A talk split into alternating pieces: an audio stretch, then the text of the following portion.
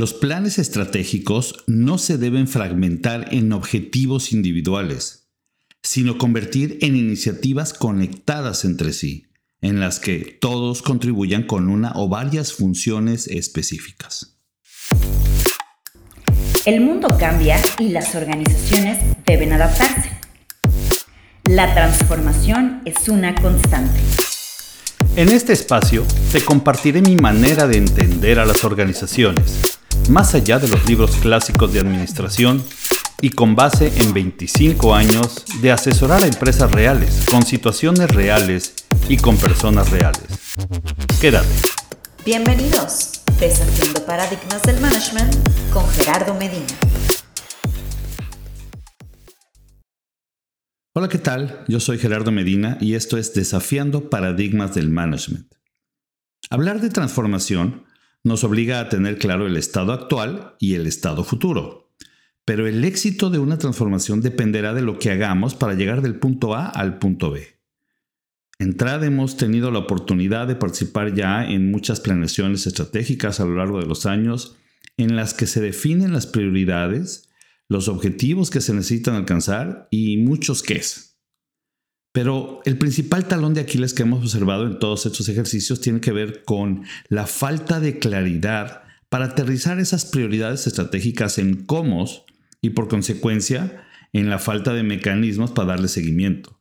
Más allá de simplemente establecer objetivos, metas, fragmentarlas, repartirlas eh, y hacer un pedacito de objetivo en la responsabilidad de cada área e incluso de los propios ejecutivos. Así es que por eso el día de hoy vamos a desafiar el paradigma de los planes estratégicos.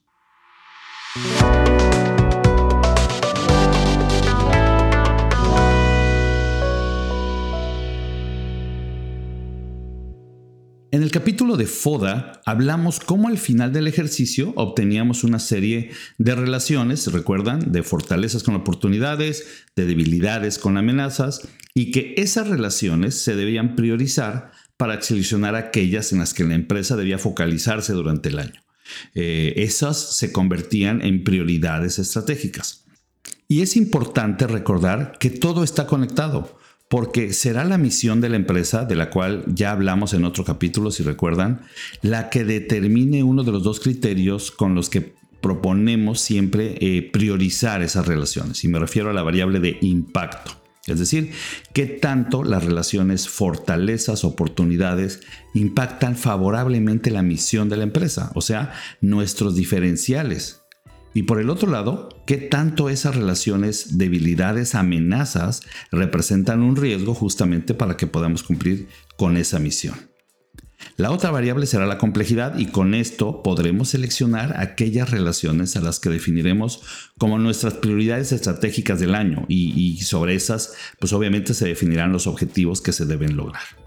Pues bien, hasta aquí parece no haber problema. El problema que nos hemos encontrado es que, tal como lo hemos dicho en el capítulo de administración funcional, la práctica común es que los ejecutivos fragmenten esos objetivos y esas prioridades estratégicas todavía en objetivos funcionales para cada área y todavía incluso para cada ejecutivo hay metodologías muy complejas que existen eh, para pulverizar los objetivos estratégicos en objetivos individuales, como el Balance Scorecard, que en mi particular punto de vista se utiliza de manera errónea muchas veces.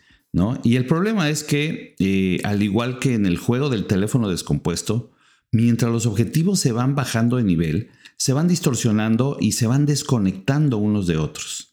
Hemos visto clientes que incluso lo dejan a cada ejecutivo para que ellos sean los que propongan sus propios objetivos individuales, sin ni siquiera haberse asegurado de que entendían cuáles eran las prioridades estratégicas de la empresa. Ya hablaremos en otro capítulo de lo que significa y la importancia de la comunicación interna, eh, pero a veces aquí ni siquiera eh, los ejecutivos terminan de entender cuáles fueron las razones de establecer esas prioridades estratégicas. Y el resultado, bueno, pues cada ejecutivo tratando de cumplir sus objetivos individuales, como Dios le da a entender, y si además a cada uno le damos un presupuesto para ello, pues el desperdicio de recursos y energía se convierte en algo que puede llegar incluso a drenar a la organización. Eh, tenemos clientes en los que su cultura organizacional, producto ya lo dijimos de los paradigmas de sus líderes, como lo explicamos en el capítulo de cultura ideal, eh, provoca que cada ejecutivo de pronto defina sus propios proyectos de cambio y transformación, porque las prácticas culturales dictan que el ejecutivo que no tenga proyectos de transformación, pues no está colaborando con las estrategias de la empresa. ¿no? ¿Y qué pasa? Bueno, sentamos a llegar a, a las empresas a lo que yo llamo proyectitis. El otro día en una sesión, por ejemplo, interna de transformación de uno de nuestros clientes, se hablaba en foro abierto de que cada persona estaba participando en promedio entre 5 y 7 proyectos al mismo tiempo. Claro, además de tener que cumplir con sus funciones normales para las cuales estaba contratado. Eh, lo que hemos visto en la mayoría de las empresas que sufren de proyectitis es que los proyectos están desconectados, a veces desalineados entre sí y pocas veces eh, logran un impacto de valor para las prioridades estratégicas. ¿Por qué? Pues porque obedece a los intereses particulares del ejecutivo que lo definió y no necesariamente de contribuir a resolver una de, de las prioridades estratégicas que se definieron en ese plan estratégico.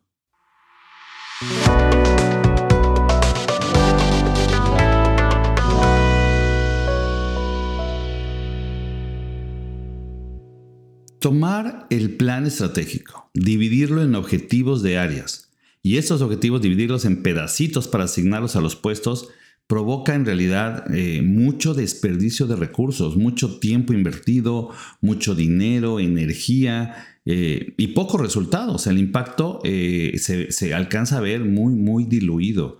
Si no es que en el mejor de los casos, perdón, en el peor de los casos, puede provocar hasta riesgos importantes que compliquen la situación de la empresa.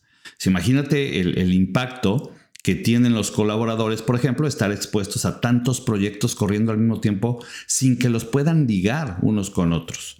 Eh, un cliente, por ejemplo, nos estaba pidiendo apoyo para ayudarle a diseñar la estructura organizacional de su área comercial, porque no estaban logrando los objetivos de negocio, ¿no? Y entonces decidieron hacer cambios.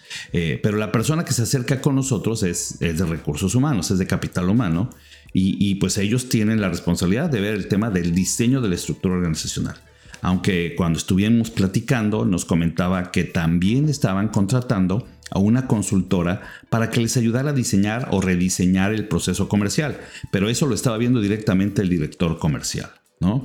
Eh, el hecho de que cada ejecutivo tenga su propio proyecto no significa que los proyectos no deben estar relacionados entre sí. Obviamente, eh, no se puede diseñar la estructura organizacional de nada si no primero se definen claramente cuáles son los procesos en los que esa área participa, porque de los procesos se desprenden las funciones para cada puesto. Si a eso le agregas que el equipo comercial, en este caso, no solo participa en el proceso de ventas, sino que también tiene funciones y responsabilidades en otros procesos, como por ejemplo en el de gestión de recursos financieros, porque en este caso se encargan eh, de muchos temas relacionados a la facturación, o, o, también tienen responsabilidades en procesos de logística y distribución, porque es el área comercial la que dispara muchas veces las órdenes de entrega, la que se acuerda con, con los clientes, cómo les van a entregar y demás, pues entonces esto se complica porque eh, pues eh, no solo se tiene que trabajar el rediseño del proceso comercial, sino se tendrían que estar trabajando todos los demás procesos para que con base en los cambios podamos nosotros diseñar la mejor estructura organizacional, es decir, la mejor forma de cómo se tiene que organizar el personal de ventas para ejecutar sus funciones y sus responsabilidades. Y, y además estos proyectos tienen que tener un orden porque, pues no porque ahorita tenga presupuesto y tiempo eh, el área de capital humano para hacer el diseño de la estructura, eh, lo podemos hacer eh, y a lo mejor el área de comercial pues todavía no tiene el tiempo para arrancar el proyecto del proceso. No, no podrían, uno depende del otro, el insumo es sumamente valioso y viene del otro proyecto. Y así es como muchas veces eh, funciona en las organizaciones. Los proyectos se disparan porque el responsable tiene presupuesto y tiene el tiempo y a lo mejor no está viendo las conexiones que deberían existir entre sí.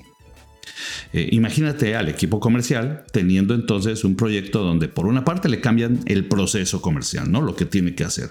Luego otro le cambian la estructura organizacional y ¿qué crees? También hay cambios en su rol y sus responsabilidades y a lo mejor son incluso distintos de lo que le habían dicho. ¿No? Eh, con relación a lo del proceso. Y a lo mejor dentro de tres meses, pues ya llega presupuesto y tiempo para el área de TI y deciden que van a implementar un nuevo sistema, una nueva plataforma donde la manera de facturar, donde la manera a lo mejor de darle seguimiento al cliente, a lo mejor es un CRM, que nuevamente le va a cambiar la manera de operar y darle seguimiento a sus clientes. Pues sí, muchos recursos desperdiciados, mucho estrés y pocos resultados reales.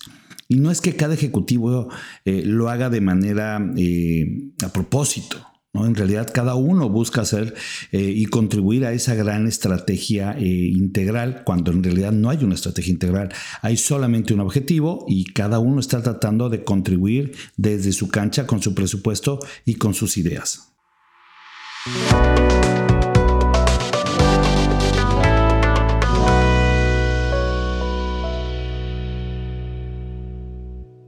Una manera mucho más simple, práctica y efectiva que hemos aprendido a implementar, entrar con algunos de nuestros clientes, es recomendarles que después de la planeación estratégica y antes de dividir los objetivos planteados para cada una de las prioridades seleccionadas y comenzar a bajarlos, es mejor diseñar las estrategias de una manera integral. Eh, esas estrategias que van a hacer que la empresa llegue a lograr esos objetivos y además eh, estructurar lo que se tiene que hacer de manera adecuada. ¿no? Antes de bajar objetivos y empezar a desagregarlos y a dividirlos, eh, no solo bajar objetivos, sino empezar también a bajar responsabilidades, es decir, bajarle a la gente lo que tiene que hacer y cómo se va a conectar con lo que los demás van a hacer y de esa manera lograr los objetivos. ¿no? Yo sé que todo mundo hablamos de estrategias, pero la pregunta es, ¿sabemos realmente aterrizarlas y conectarlas de manera adecuada? Lo que hemos observado en TRAD es que no necesariamente. Incluso hace algunos años nosotros mismos nos costaba trabajo entender cómo poder aterrizar estrategias. Eh, y hoy, bueno, creo que hemos avanzado muchísimo, lo hemos empezado a trabajar con nuestros clientes y para nosotros nos queda claro hoy lo que significa estrategia. Hoy definimos estrategias como la combinación de acciones y decisiones que se deben implementar para conseguir un objetivo en particular. Imagínate, por ejemplo, si un entrenador de fútbol le planteara a sus jugadores la estrategia como, a ver, portero, ven, tu objetivo es parar todos los disparos que lleguen. Delantero, tu objetivo es meter todos los balones que te lleguen y así nos vamos por cada jugador. En realidad no es una estrategia. ¿No? Plantearle objetivos y decirle a cada uno, pues es lo que tienes que lograr y ojalá encuentres la manera de hacerlo, no es hablar de una estrategia. En el fútbol, por ejemplo, las estrategias para ganar un juego, eh, pues deben incluir eh, el cómo se va a jugar, ¿no? Ya sabes, tratar de presionar los primeros minutos para desesperar al rival y hacerlo cometer errores para luego eh, echarnos para atrás, defender y esperar un contragolpe y ellos ya van a estar cansados y entonces nosotros vamos a con ese contragolpe poder tener mayores oportunidades de anotar. ¿no? Este, para ello tenemos que a lo mejor neutralizar al jugador de media cancha y, por lo tanto dos personas lo van a marcar desde el principio, lo van a estar fauleando quizá, no lo sé, y, así lo vamos a, mermar su desempeño un poquito. Y todos esos temas, esa es la estrategia. Es todo lo que voy a hacer a lo largo del partido, quiénes lo tienen que hacer primero, quiénes después, para poder preparar el terreno y poder entonces implementar acciones que nos permitan acercarnos y lograr eh, anotar goles. Esa es la estrategia. ¿no? Y al igual que en un partido de fútbol, el resultado depende de las acciones de cada jugador eh, y de las decisiones que tome, también en la organización debería suceder lo mismo. La estrategia incluye o debería incluir quién hace qué, cuándo, ¿Por qué es importante que un proyecto se haga primero que otro? Eh, ¿Por qué el producto servirá como insumo para el otro y así con la suma de todos podremos lograr los objetivos? Es decir, tienen que estar conectados. Pero esto se tiene que hacer pensando en todas las piezas de la empresa y cómo es que se debe colaborar todo el tiempo. En la construcción de una casa, por ejemplo, no puedes comenzar a poner el techo si no tienes las paredes solo porque el proveedor de tejas llegó antes que el de ladrillos. Eh, entonces lo mismo pasa en las empresas. Una estrategia o iniciativa debe definirse desde la planeación, y en ella se tienen que establecer los proyectos de cambio que se requieren por una parte, cuándo se deben hacer, eh, cómo se conectan para ir construyendo lo que se necesita para reforzar ya sea esa fortaleza, ¿no? O disminuir esa debilidad que encontramos. Asimismo, esa estrategia deberá definir el enfoque para la toma de decisiones operativa que le dará guía a cada dirección, a cada persona, a cada ejecutivo, sobre las directrices que tiene que seguir. En TRAD, simplificamos la manera de implementar los cambios que tu empresa necesita y obtener resultados visibles en el corto plazo. Sin complicaciones. De una manera práctica pero efectiva. Además, nos adaptamos a tus tiempos, recursos y posibilidades con proyectos diseñados a la medida en TRAD no gestionamos el cambio, lo implementamos.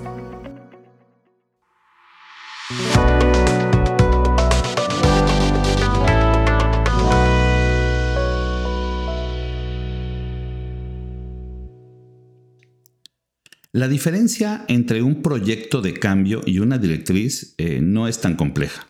Las directrices son las que marcan para la operación, para la gente que está operando, eh, hacia dónde tiene que moverse, ¿no? no requieren un cambio en la manera de trabajar. Por ejemplo, eh, vamos a suponer que una directriz eh, para mí el área de ventas es enfocarme a promover más un producto en particular. ¿No? Eso no requiere que yo cambie ni el proceso de ventas, ni las políticas, ni nada. Simplemente me está dando foco. Lo mismo, por ejemplo, para un área de recursos humanos, ¿no? Una directriz es enfócate en, en, trabajar o en fortalecer determinada competencia en la gente, ¿no? En el talento. O sea, eh, el área de recursos humanos ya tiene sus procesos muy claros, simplemente ahora es, ok, en lugar de focalizarme a lo mejor en temas de productividad, me voy a focalizar ahora en temas de liderazgo, por poner un ejemplo. Es decir, no cambia el proceso, no cambia eh, su sistema, solamente cambia el enfoque. Esas son las directrices. Una directriz puede ser enfocada en algún sector específico, por ejemplo, para ventas, ¿no? Eh, vamos a empezar a atacar tal mercado otra vez, no tengo que cambiar los procesos, simplemente es enfoco las baterías hacia algo en particular. Esas son las directrices. Por el contrario, eh, los proyectos de cambio eh, tienen que ver con cosas que sí tengo que mejorar definitivamente de la manera en que trabajo. ¿no? Eh, tienen que identificar a lo mejor cambios al proceso o a una política o incluso a la manera en que estoy organizado. Eh, los proyectos de cambio incluyen eh, reingeniería, reestructuras, implementación de herramientas tecnológicas, es decir, todo lo que sí llega a cambiar la manera en que trabajamos. Y estos cambios pueden ser tan simples como cambiar o modificar un procedimiento sencillo o una política, o tan grandes y complejos como una reingeniería, una reestructura o incluso un cambio de plataforma tecnológica mientras las directrices solamente le dan guía a la gente, pero no le piden que haga las cosas diferentes a como las venía haciendo. ¿no? En cuanto a los procesos, políticas, organización, infraestructura, eso se tendría que permanecer. Si las empresas se dieran el tiempo de diseñar estrategias para cada una de sus prioridades y aterrizarlas al nivel proyectos y decisiones, eh, estoy seguro que serían mucho más efectivas. ¿No? Eh, tendrían que definir los proyectos de cambio que van a hacer, las directrices que se tienen que implementar con mucha claridad.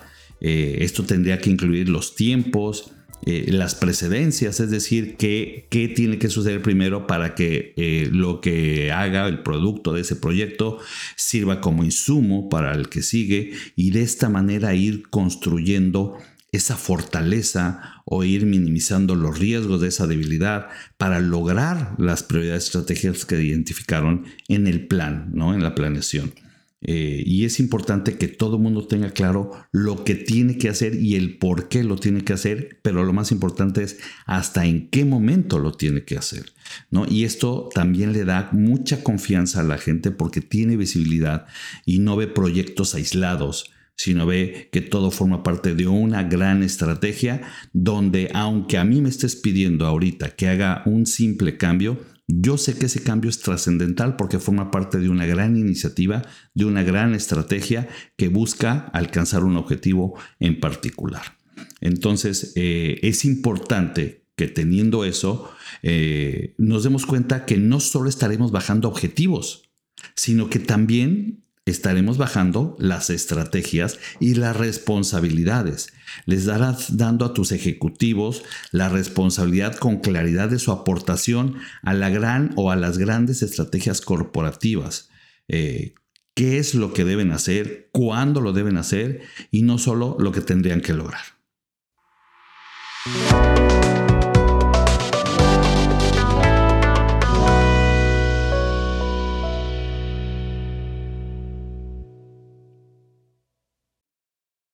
Si cada prioridad estratégica tiene un mapa de ruta claro, en el que se establezcan las directrices y se definan los proyectos de cambio, sus interacciones, el modelo de coordinación, quiénes son responsables de tomar decisiones, porque incluso pueden ser distintos ejecutivos de distintas áreas. Pero si planteamos un modelo de coordinación para cada una de esas estrategias integrales, con roles y responsabilidades claros, por supuesto que su implementación va a ser mucho más sencilla y además efectiva. Vamos a poder reducir muchísimo la proyectitis y el desgaste y desperdicio de recursos que pudiera tener bajo un enfoque tradicional. ¿No? Hoy eh, no tenemos el, tiempo ni los recursos, eh, no nos podemos dar el lujo de desperdiciarlos. Tenemos que ser muy efectivos en los planes estratégicos, tenemos que generar resultados concretos y dejar de estar hablando de proyectos y proyectos y proyectos sin ton ni son, pensando que cada uno de esos proyectos, pues de alguna u otra manera contribuirá, ¿no? Ojalá, pero en realidad no es así. Así es que bueno, es importante empezar a trabajar sobre estos temas, darse el tiempo suficiente para que antes de bajar solamente objetivos, hagamos un plan que incluya una estrategia, con proyectos, con directrices y con responsabilidades claras para todos. Espero que con este capítulo hayas podido desafiar tus paradigmas sobre la manera de aterrizar y gestionar el plan estratégico de tu empresa y que además esto te permita pues hacer propuestas para mejorarlo y aprovecharlo. Ya vendrán otros capítulos donde estaremos abordando y profundizando en otros temas relacionados a la implementación exitosa de estos proyectos. Así es que bueno, pues te invito a estar pendiente y a suscribirte en este podcast para recibir más notificaciones. Recuerda que si te interesa tener mayor información al respecto o requieres apoyo o asesoría para ti o para tu empresa, nos puedes contactar a través de trad.mx, t-h-r-a-d.mx o en nuestras páginas en redes sociales. Y a mí en lo personal me puedes localizar en mis redes sociales como arroba gmedinaro o en mi sitio gerardomedina.com. Muchas gracias por escucharme y nos vemos en el siguiente capítulo para desafiar nuevos paradigmas del management. Hasta luego. Esto fue Desafiando Paradigmas del Management con Gerardo Medina.